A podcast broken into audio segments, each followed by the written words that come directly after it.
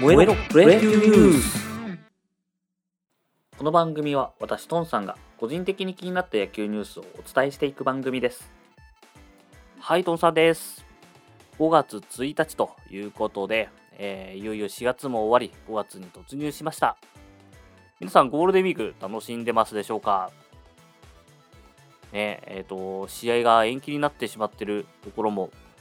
ありますけれども、ね、見れるところは野球を楽しんでいきましょう。でですね、この、えー、5月1日というところで、ロッテの清田選手が、えー、5月1日に無期限謹慎処分を解かれるということになりました。結構ね、ネットだと賛否両論 ?3 あんまり見てないな。火が多いですけど、皆さんどうですかね？僕は、えー、清田選手に関しては今年、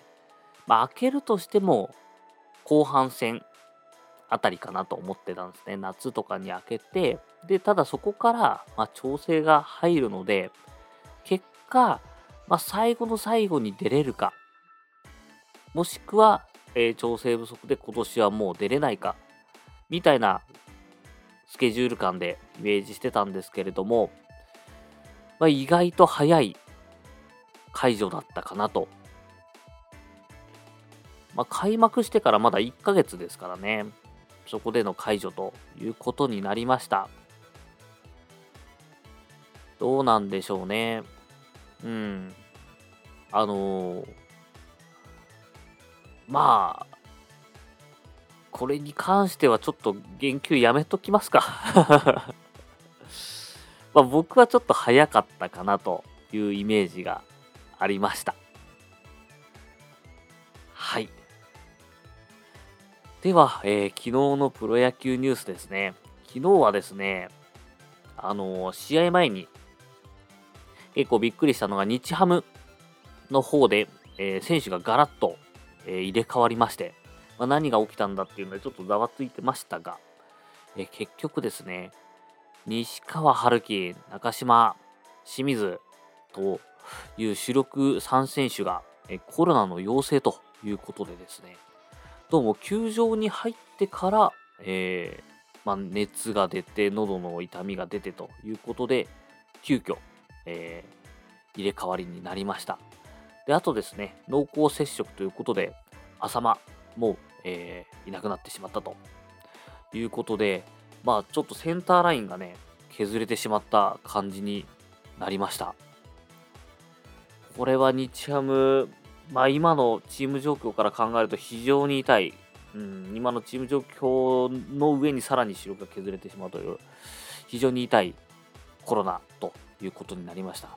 これがですね、どのチームにも本当に発生しうること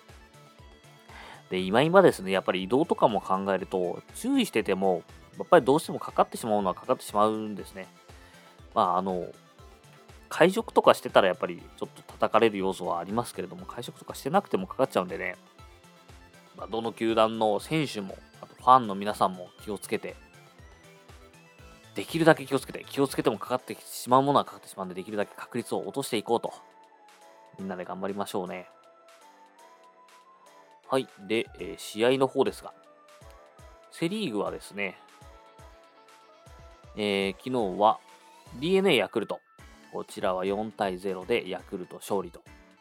で、えー、巨人中日。こちらは菅野が投げたんですけれども、えー、負けまして、えー、中日が3対2で勝利ということになりました。で阪神、広島の方は、え、4対2で阪神が勝利という形になっていますね。えー、ピックアップで言うと DNA ですかね。DNA は、牧が、えー、ホームラン1本出れば、新人の4月までの最多本塁打というところに並ぶ予定だったんですけれども、ホームランが出ず、まあ、先に追いついていたね、佐藤と、えー、村田、横浜元横浜の村田選手の、えー、新人最多に届かずということになりました。まあ、ぜひともね、ここを追いついて、偉大なる先輩、村田選手をね、追い抜いていって欲しかったんですけれども、まあ、届かずと。まあ、届かずといえどもね、あの立派な成績残してますから、またね、次どっかで、えー、記録更新なんてことが、見れるといいかなと思います。でですね、まあ、ピッチャーの方なんですけれども、DNA 先発の坂本が、えー、1回を抑えて順調な滑り出し、前回はね、いい投球しまして、えー、連敗ストップしてくれたんで、まあ、今日もね、今日もというか昨日もか、注目してた方はいると思うんですけども、2回ですね、先頭打者の村上、ヤクルト村上の打球を左肩に当ててしまって降板とということで、まあ、村上の打球なんてもう怖い、怖い、怖い ですね。もう、ちょっと心配です。で、ツイッターでですね、画像回ってきてみたんですけれども、前にあの東浜投手、ソフトバンクの、が、あのー、打球を当ててしまった時の画像がどっかのテレビで出てたのかなそれがツイッターで回ってきていたので、まあ、ぜひともちょっと皆さん探してみてほしいんですけれども、もう太もも全体、もう、なんでしょう、足首の下までですよ。太ももの、えー、上の付け根から、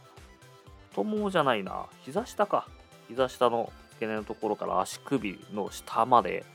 全部内出血になってしまってるっていう。やっぱりね、公式野球って本当、石の球投げてますからね、あれ。本当に、うん、デッドボールとかで人が死んでもおかしくないぐらいのものなんで、やっぱすごい衝撃なんだなと。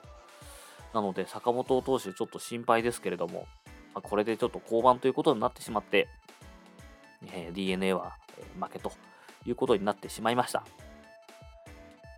で、えー、セ・リーグの方はですね、巨人が負けて、阪神が勝ったと、一時はね、差が、えー、1ゲームまで縮まっていたんですけれども、またえー、開いて2.5ゲームまで差が開いたということになりました。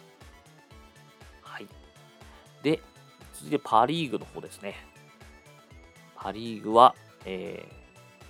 ー、日ハム、西武、5対1で西武。で、楽天、ロッテは8対1で楽天が勝利。で、オリックス、ソフトバンクは、えー、オリックスが5対4で勝利ということになりました。えー、西武と楽天はですね、えー、開幕投手の、えー、高橋光成と、え涌井がそれぞれ投げまして、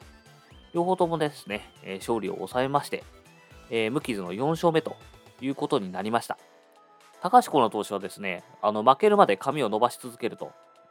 いう、えまあ、ジンクスみたいな願掛けみたいなのをしてまして、あのもう鬱陶しい。一時よりなんか、ちょっとすっきりしてますけどね、開幕の方が鬱陶しかった気がするんですけども、えー、伸ばし続けてるということで、まあ、辻監督もね、昨日のインタビューで、コーナーの髪が切れなかったなと言ってましたけども、まあ内心ね、コーナーの髪が切るイコール負けなんで、まあ嬉しいでしょうね、辻監督も。まあぜひ、あのー、もう伸ばしに伸ばしまくって、最後もう負けずに伸びきった長髪の高橋コーナーが辻監督を胴上げするみたいな絵も、えー、見れると本当に楽しいなと思うんで、まあ、どこで切れるかですね。で、注目で言うと、オリックスソフトバンクなんですよ。ここがもう注目試合でしたね。オリックスはですね、この試合にあの4試合連続引き分けというあの記録、珍記録がかかっていたんですけれども、こちらを全力で拒否しました。なかなかね、惜しい。4対3で9回突入ということで惜しい感じだったんですけれども、えー、結果ですね、サヨナラ勝ちと2点入れまして、9回裏に。サヨナラ勝ちということになりました。まあ、8回のね、吉田正尚のソロも大きかったですね。やっぱり1点差と、ね、2点差だと違いますんで。で、なぜまあこのサヨナラが起きてしまったというと、ソフトバンクはですね、抑えの森投手が、えー、怪我というか、炎症で、えー、左肘ですね、まあ、利き手と違う方の炎症ということで、えー、抹消になりまして、で、代わりに、えー、抑えに入った岩崎投手がですね、さよならを、えー、打たれてしまうということになりました。森投手はですね、まあ、前回も1回ですね、あの西武戦の時かな、あの遠征に帯同せずと、まあ、あの利き手と違う方の、えー、とこに違和感が出てるようなので、ということで、えー、遠征に帯同しないかみたいな話があったんですも結局、えー、2試合目ぐらいから合流して投げていたんですけれども、えー、まあ、だましだましやってたんでしょうか。結果ですね、可能性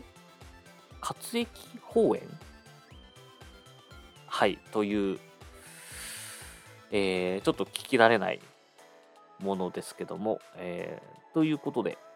ましょうということになりました。僕はてっきり